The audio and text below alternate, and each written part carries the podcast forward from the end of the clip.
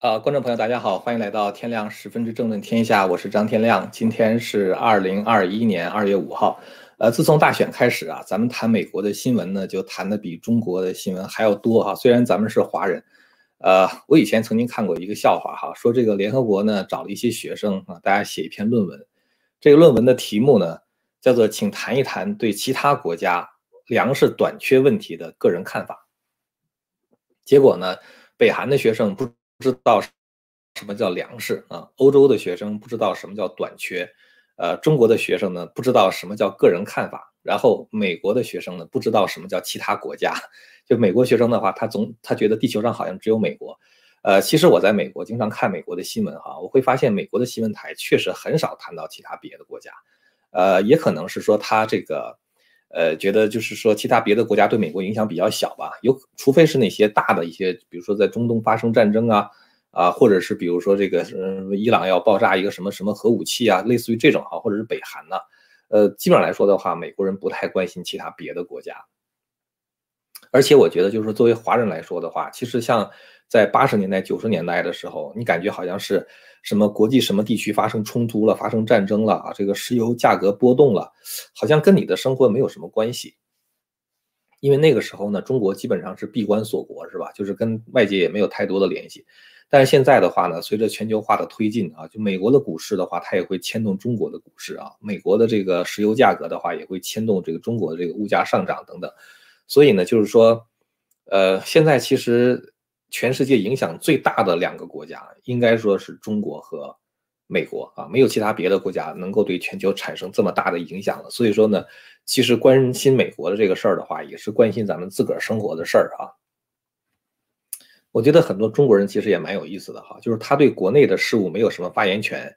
呃，他谈论国际事务的话，可能压力会比较小一些。所以说，这个中国人比较喜欢谈国际大事啊，美国人的话呢，其实他也喜欢谈一些这个国内的事务。呃，而且我们现在谈这个美国的政策的走向的话呢，包括对这个政策的预期哈，其实因为美国对中共的态度直接影响着后续的这个国际秩序的发展。所以呢，今天就是说，其实我想谈两个事情哈，一个是说这个川普阻挡的这个事情哈，呃，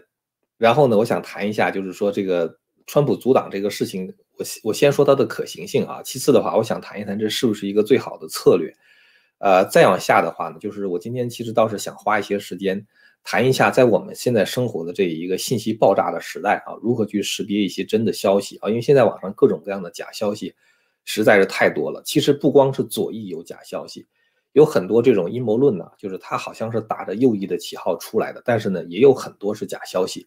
所以我觉得呢，就是说不管怎么样，不管这个消息有多么的。就是杂乱哈，我们看到了各种各样的消息，但是我们自己要有一定的分辨能力。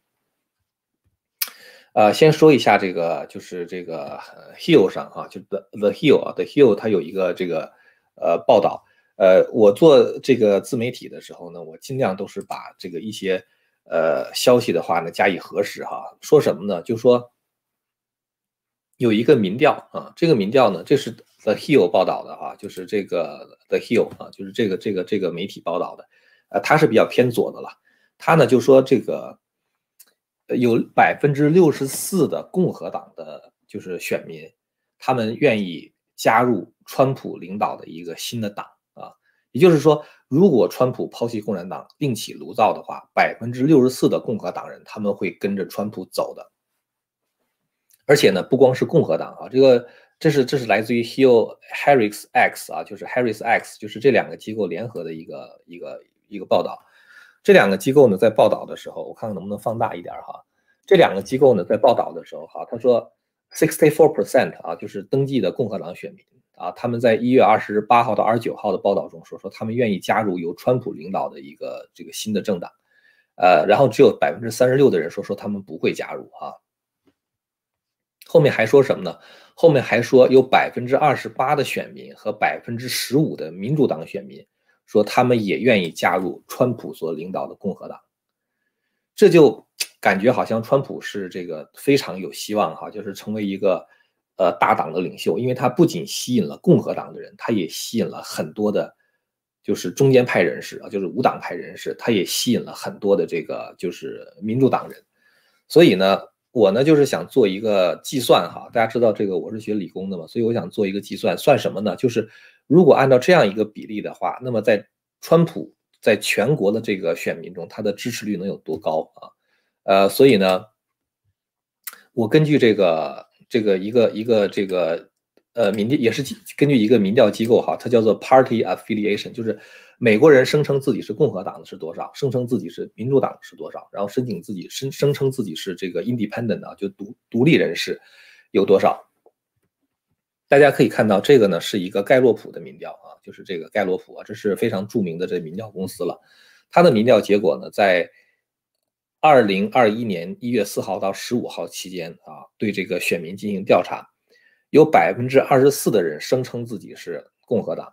百分之三十的人声称自己是民主党，然后有百分之四十五的人声称自己是无党派人士啊。那么咱们就把这个比例和刚才那个东西这个放在一块儿啊，代入的话算一下，大家就知道这个计算的结果的话呢是百分之二十四的共人是共和党人嘛，然后其中有百分之六十四愿意追着川普啊，然后百分之三十的话呢是民主党人，其中百分之十五愿意追川普，还有百分之四十五的人是 independent 啊，其中有百分之二十八愿意追川普，这样算下来的话呢，大概是全国有百分之三十二点四六的人。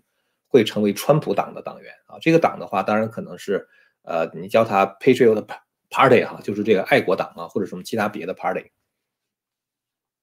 但是呢，就是说，毫无疑问，如果是百分之三十二点四六的话呢，已经超越了共和党的百分比。共和党是百分之二十四嘛，然后民主党的话是百分之三十，是吧？那川普比他们都强。这样的话呢，川普等于是建立了美国的第一大党，是吧？那么按照这样的说法的话，是不是说川普就这个？假如说选举的话是三党竞选，而不是两党竞选啊？民主党、共和党、川普他们三个人一块竞选的话，那么当三头并进的时候，川普就很有可能，因为他是第一大党，就很有可能拿下多数选举人票啊，成为总统。那么就有人说说，那川普是不是应该阻挡呢？可以肯定哈，就是说，如果川普阻挡的话，剩余的那些共和党的建制派，就是共和党中那百分之三十二的人啊，我感觉好像什么 Mitch McConnell 啊，什么 Liz Cheney 啊，什么 Lindsey Graham 啊，就类似于这种啊，属于共和党内的建制派，他们其实是会和剩下的民主党联合起来的，他们也会组一个党啊，就是那么这个党的话，就是他们俩团结起来一块跟川普干，那么这样的话，他们的比例是多少呢？也就是说，你在做一个决策的时候，你不能光说哦，根据现在的情况，我做这样一个动作我就怎么样了。你得知道，你这样做的时候，你的对手会怎么做，是吧？那么，如果共和党剩余的建制派和民主党联合起来，其实他们确实也差不多。这样的话呢，他们大概就会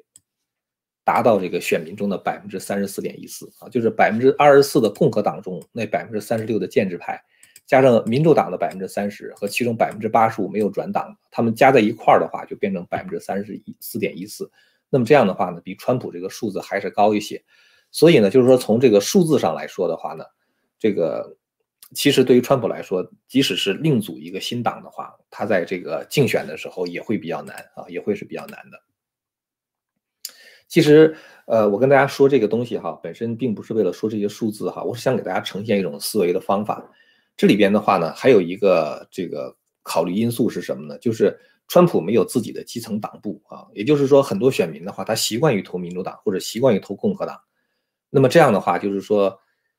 他可能比如说，哎，对川普这个党不太熟悉，他可能就不去投啊。这个呢也是很成问题的，因为中间选民的话，他可能没有 affiliate with 任何一个政党，就是他跟任何一个政党没有瓜葛的话，那么在投票的时候，他有可能不会去选。这个新出的第三党，这个也是会是对川普不利的一个因因素哈。所以呢，我觉得就是说，如果川普真的另组新党的话，他是需要花很多人力和时间的啊。二零二二年和二零二四年，甚至是二零二四年，他的新党能否成型啊，这都是一个问题啊。这是第一点。第二点的话，就是说我们不能不考虑川普的年龄啊，因为他现在已经是七十四岁了，是吧？到二零二四年的时候，他就七十八岁了。我们不能把建立一个政党的基础。押宝在一个领袖的个人魅力上。如果一个党它不是靠理念，而是靠一个个人凭着魅力来建立起来的话，而个人魅力的话是很难遗传的，是吧？是无法交给下一代领袖的。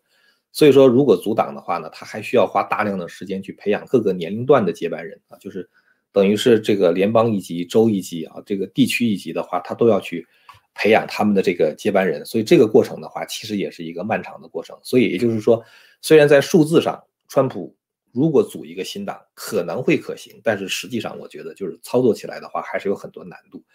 呃，我其实是想说什么呢？就是做决策的时候，我们不能只看某些对我们有利的东西啊，我们也要做一下沙盘推演啊。如果我这么做了，那他们联合起来的话，会有一个什么结果呢？是吧？你需要考虑类似于这样的问题。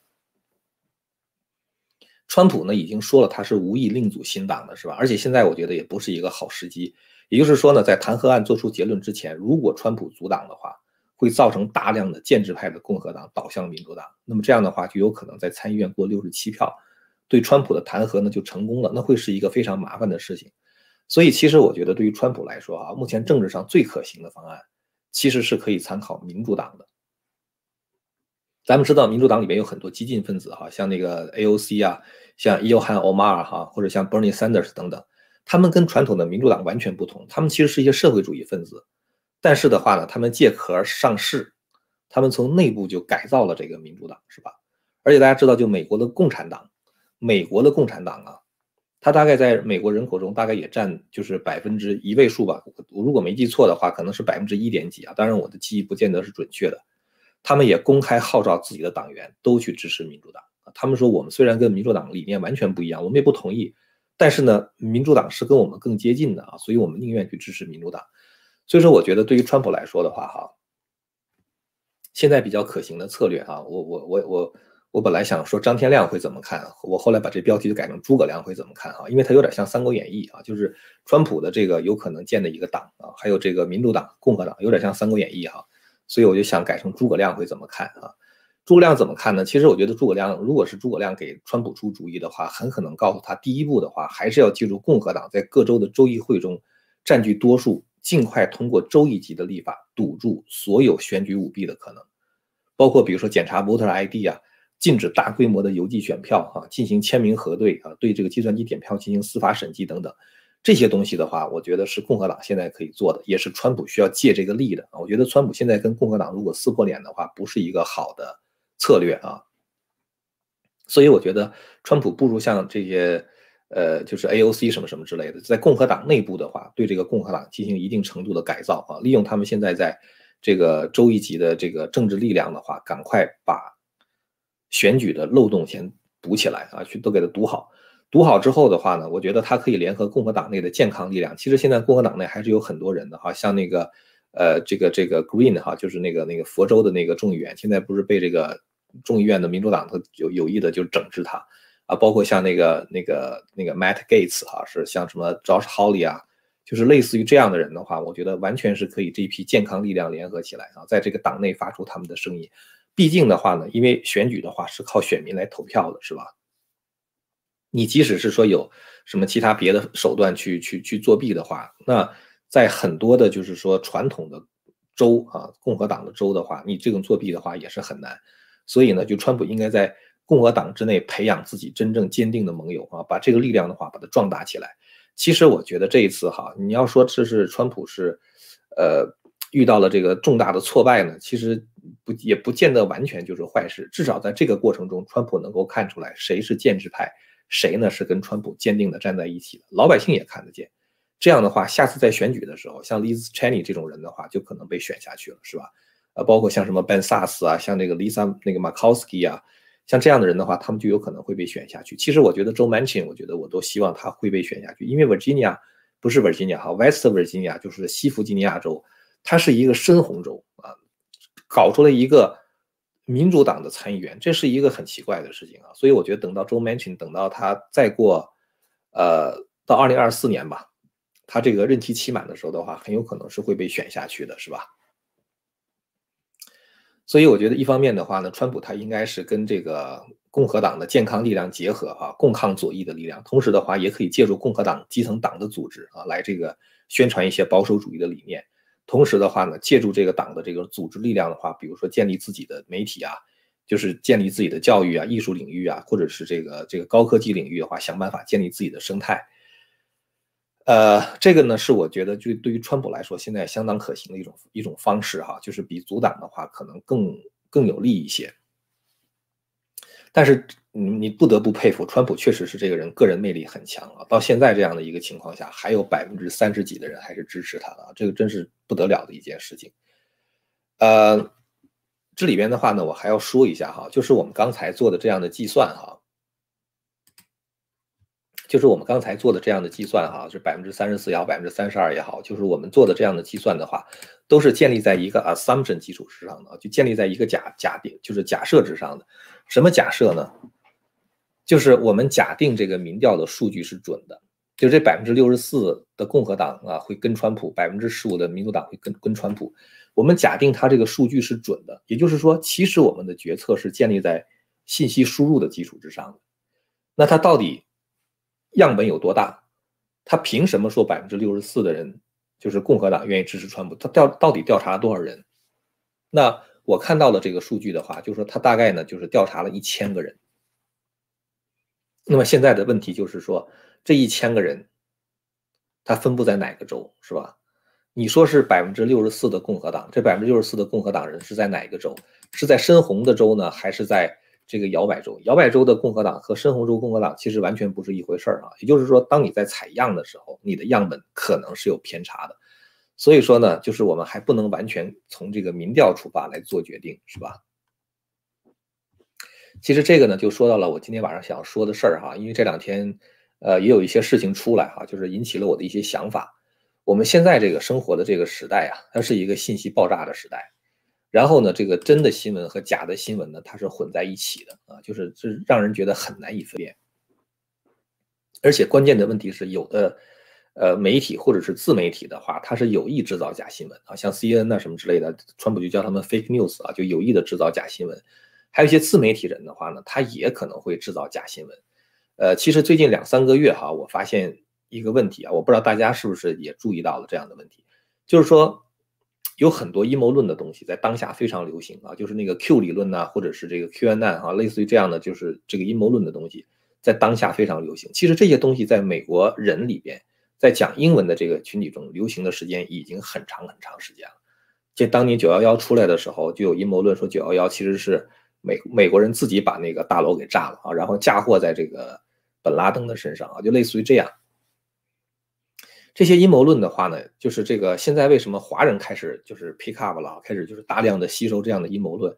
是因为这些阴谋论的话，他们是打着极右翼的旗号出来的啊，以极右翼的面目出现的。这样的话呢，他就等于是好像是在支持川普，而很多华人的话呢，出于对自身的这种就是这个这个这个未来的担心啊，比如说子女会不会生活在一个被歧视的国家啊？这个因为我们是亚裔嘛，还是少数嘛，是不是会被歧视啊？呃，包括比如说这个税会不会交很多呀？啊，包括这个子女的教育会不会就是被左派搞的什么同性恋呐，什么这种就是这个这个这种很还有其他变态的性教育啊，呃，男女同厕呀，这个我们华人是接受不了的。所以在挺川普的过程中呢，很多支持川普的这种阴谋论就被华人接受了啊。这个事情其实是最近两三个月出来的，而且这个趋势变得越来越明显。我其实想说什么呢？我觉得接受这样的东西是非常有害的，因为它本身就不真实。你相信一个虚假的东西啊，呃，觉得你自己什么都不需要做了啊，某种神秘的力量会突然发力，替天行道啊，我们只要坐等天上掉馅饼就行了。这种想法的话，其实是非常有害的啊。在这样的一个时代，你看那个民主党哈，它虽然很坏，是吧？我这么说的话，可能也不是不是每一个民主党这这个里边的人都很坏哈。我就是说，有的这个，就是作为一个总体来讲，至少是把控民主党的这群人啊，就是这真的是很成问题啊。对于这种人的话呢，可是他们的组织力和行动力是非常强的，协调一致。共和党这边的话就非常非常的弱啊。所以，如果在这种情况下，你本来就行动力很弱，然后你还希望相信有一个什么神秘力量是吧？突然间有一天就。从天而降啊，像这个一个一个一个侠盗罗宾汉一样啊，或者说像是一个什么，呃，这个这个这个大侠哈，突然间来了啊，替你解决问题啊，呃，然后呢，按照这个一个清单上面一千多个极左翼分子啊，什么 Nancy Pelosi 啊，什么什么 Chuck Schumer 之类的，把他们一个一个全抓起来，于是的话，天下太平啊，我们继续可以过我们这个岁月静好的日子。这种想法的话，我觉得是非常有害的啊。你本来行动力就不行啊，然后的话你还就是这个不不不采取行动啊，不做自己的努力，我觉得这就更糟糕。英语世界中有一句话啊，叫做 “cheat me once, shame on you” 啊，骗我一次是你的耻辱啊，因为你是一个撒谎的人嘛。但是 “cheat me twice, shame on me” 啊，如果你骗我两次的话，那就是我的耻辱啊，因为我被骗了一次不长不长记性是吧？所以我觉得在这样一个信息爆炸的时代，如何区别假新闻呢？你要看一看这个媒体它是不是非常严肃地对待他所报道的消息啊。过去传统的媒体哈，它一旦报道事实的话，它会立刻更正啊，然后刊登声明。我在做节目的时候，我也不能保证说我的每一条消息都是真实的，是吧？有的时候我在推特上看到一条，哎，我觉得挺好，是吧？我可能就相信了。过去的话，我比较容易轻信，但是一次两次我发现是假新闻之后，这个人发的推我基本上就不再相信了。然后呢，这个人他这个就是不是这个人，就这类人发的推的话呢，我就会我要去核实啊。有些我非常相信的人啊，比如说，呃，某某某某些某些人，我知道他是一个就是做事情相当认真的一个学者。那么他的东西呢，我看了之后的话，我大概比如说抱有百分之九十的信任度啊，除非我觉得太离谱，否则的话，我基本上来说不不用核实了。我知道这个人肯定他自己就做过这个功课。那有的人一看就觉得他很不严肃，这种事情的话呢，即使发生了，我马上要去做一些核实，是吧？所以我觉得呢，就是说。呃，你做错了不要紧，关键的问题在于说你有没有长记性啊？就是说，如果你被某一个假新闻骗了一次之后的话，如果你再被他骗的话，那可真是自己有问题了。有很多东西哈，大家知道是明显的这个违反常识的啊。我看到过一个新闻，当时我看之后想，哎呀，这种新闻也有人传是吧？那你到底是怎么想的呢？什么新闻呢？说白宫的地下关了上千名儿童，干什么呢？每天虐待他们啊。因为他们痛苦和恐惧的时候，他们的身体会分泌一种东西，我不知道什么东西啊，可能是荷尔蒙之类的。说这个东西如果提取完了之后的话呢，就可以延年益寿啊，就是折磨这些孩子啊，然后从他们身上提取出东西之后的话，给这些什么什么什么民主党的左派们吃了，吃了之后的话，他们就变得非常的长寿，非常健康。这个话一看我就不相信啊，因为有些人他比如说一反感民主党的党，他就把这样的东西当成一个真事儿去传。因为我觉得，当人在恐惧和遭受痛苦的时候，他分泌的东西一定是对身体有害的。因为人其实什么时候他比较这个，就是分泌的东西可能会对人比较有好处呢？当人平静的时候，大家知道，当人打坐的时候，为什么打坐对身体健康有好处？他的那个副交感神经发达啊，然后呢，这个免疫力系统的话，它就会提升免疫力啊。这种情况下，你分泌出来的东西的话，对你的身体是有益的。这就是为什么打坐。对人身体有益，他绝不会说恐惧和痛苦对人身体有益的，因为那个时候你分泌出来的东西一定是对身体有害的。说把这样的东西分泌出来了，完了之后提取出来之后给那些人吃，他们就延年益寿了。这东西的话，首先第一点，从医学常识上我是抱着怀疑态度的。当然我不是专家哈，我是说我对这样的东西抱有怀疑的态度啊，这是第一点。第二点的话，就是如果白宫有这种事事儿的话，你不等于说川普在参与这个事儿吗？是吧？呃，川普怎么可能参与这样这种事情呢？是吧？这是第二点。第三点，如果这个事情是真的，白宫是人来人往的，有工作人员是吧？这个有特勤人员，然后的话呢，有政要，还有很多其他别的访客什么之类的。如果你有这种事情的话，那么多人人多眼杂嘴杂，早就泄露出去了，是吧？还需要等到今天吗？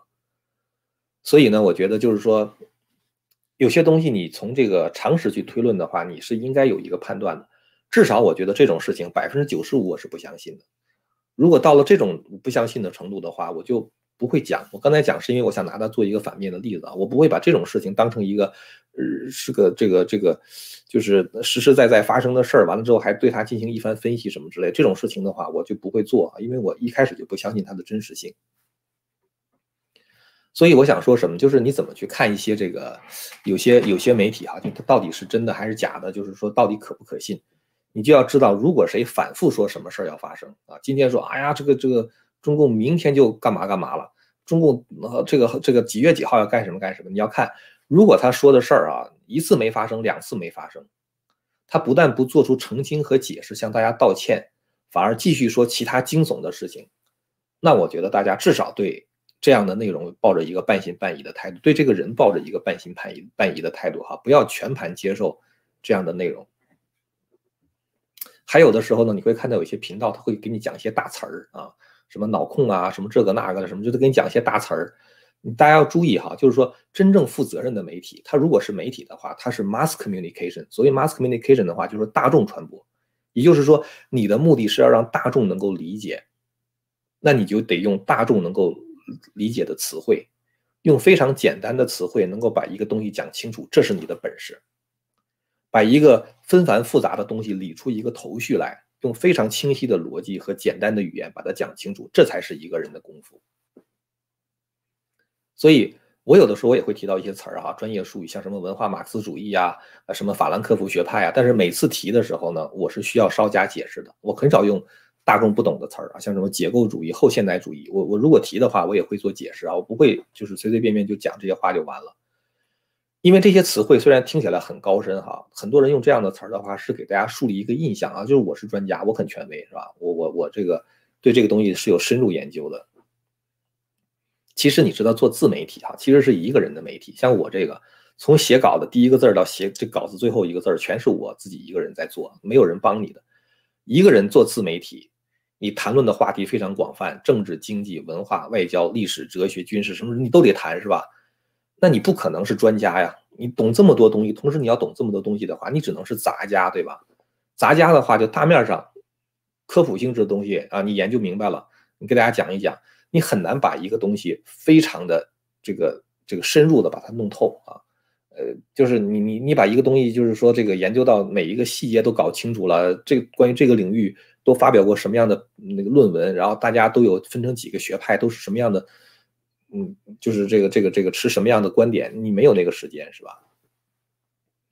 所以呢，我觉得朋友们就是说听到一些大词儿的时候哈，自己去 Google 一下，看看大词儿到底是什么意思，这人用的准不准确。同时的话呢，我觉得也要培养自己慎思明辨的能力啊。就像我刚才讲，我说那个 Harry Harris X 啊和这个 The Hill 啊，这是属于很大的民调公司了。他有一个调查结果说，川普如果阻挡的话，多少多少比例，我都抱着一定的怀疑的态度啊，因为我不知道你这个调查是怎么做出来的。这个在这个调查中有一个词儿嘛，就是就是叫 sampling bias 啊，就是你在调查的时候，你的样本本身有问题啊。这就是叫做你取样的时候就带有偏见，这样的话你的民调结果是不可能准确的，是吧？比如说我专门在深红的州里边问啊，你你你想支持川普吗？什么什么之类的？你这种调查的话，对于大选来说它没有意义啊，没有统计学上的意义。那么其实的话，对于刚才那民调的话，我也是抱着一种，比如说我相信的六成七成，我也不会全相信啊。但到这个程度的话，基本上来说，我可能会跟大家分享一下哈，来谈一谈我的一些观点。所以呢，我觉得其实大家还要注意什么呢？就是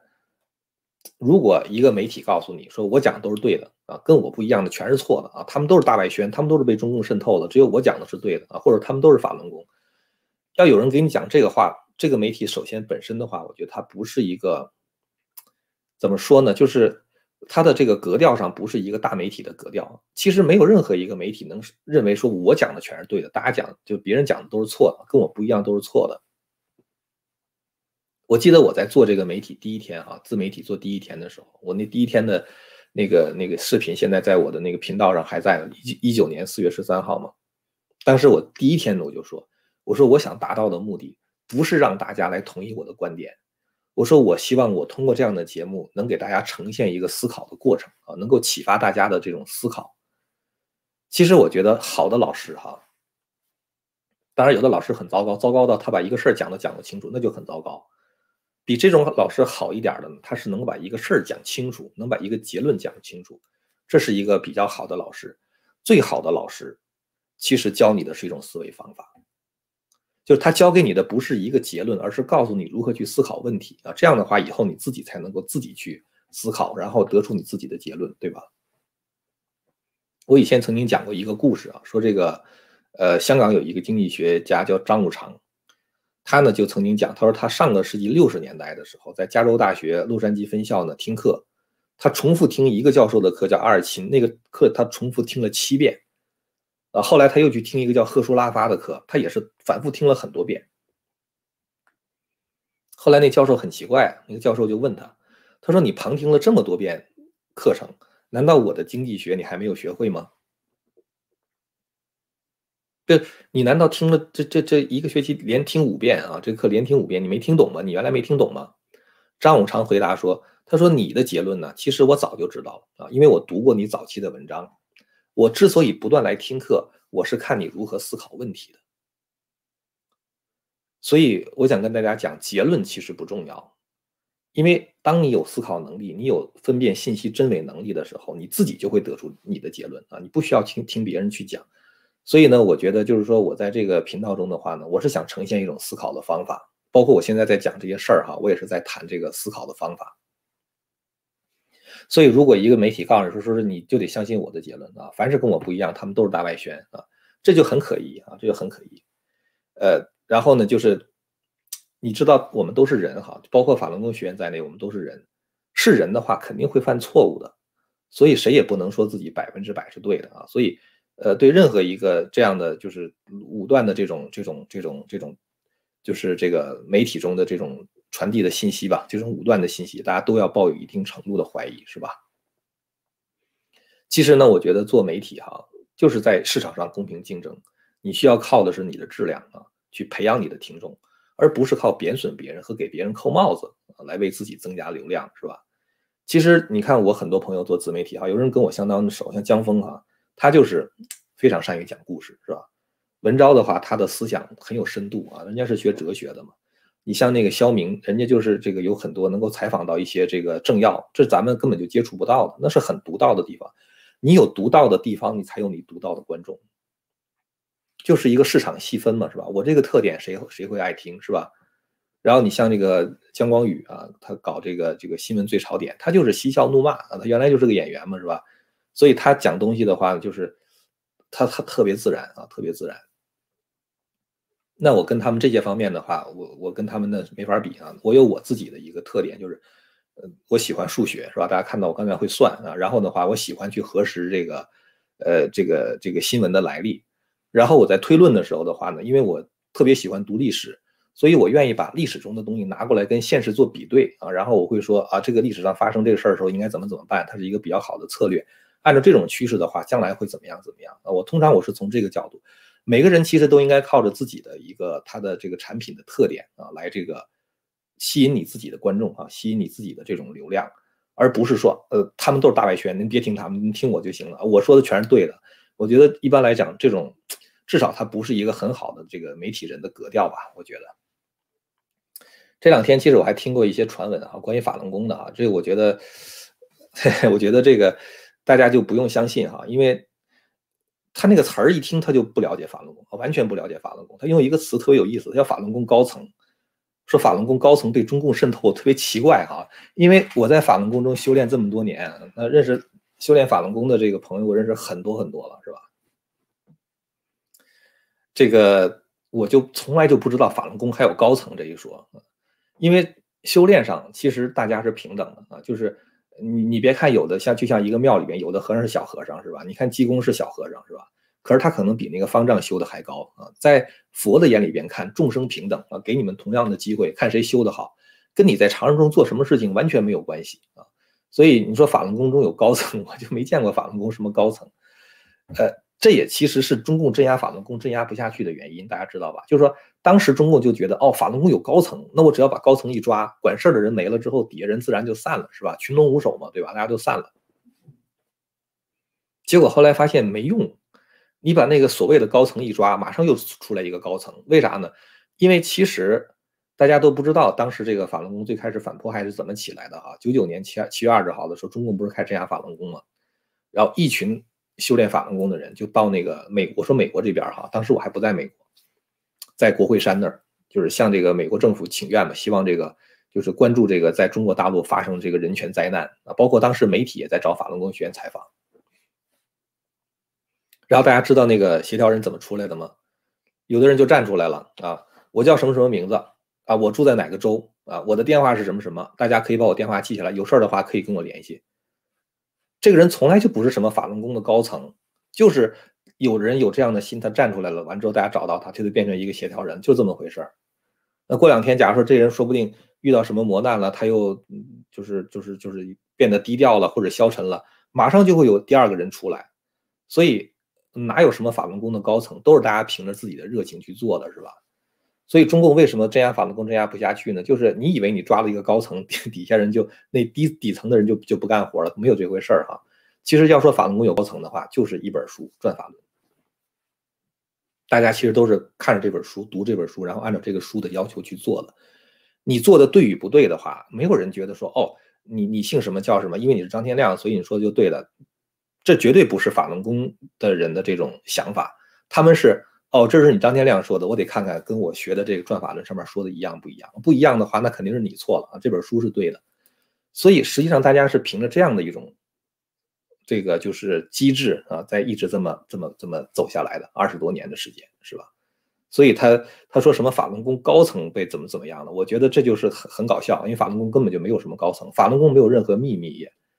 一切的奥秘其实都在转法轮中啊。我说的不是秘密哦，一切的奥秘都在专法论这本书里边，这大家自己去看就知道。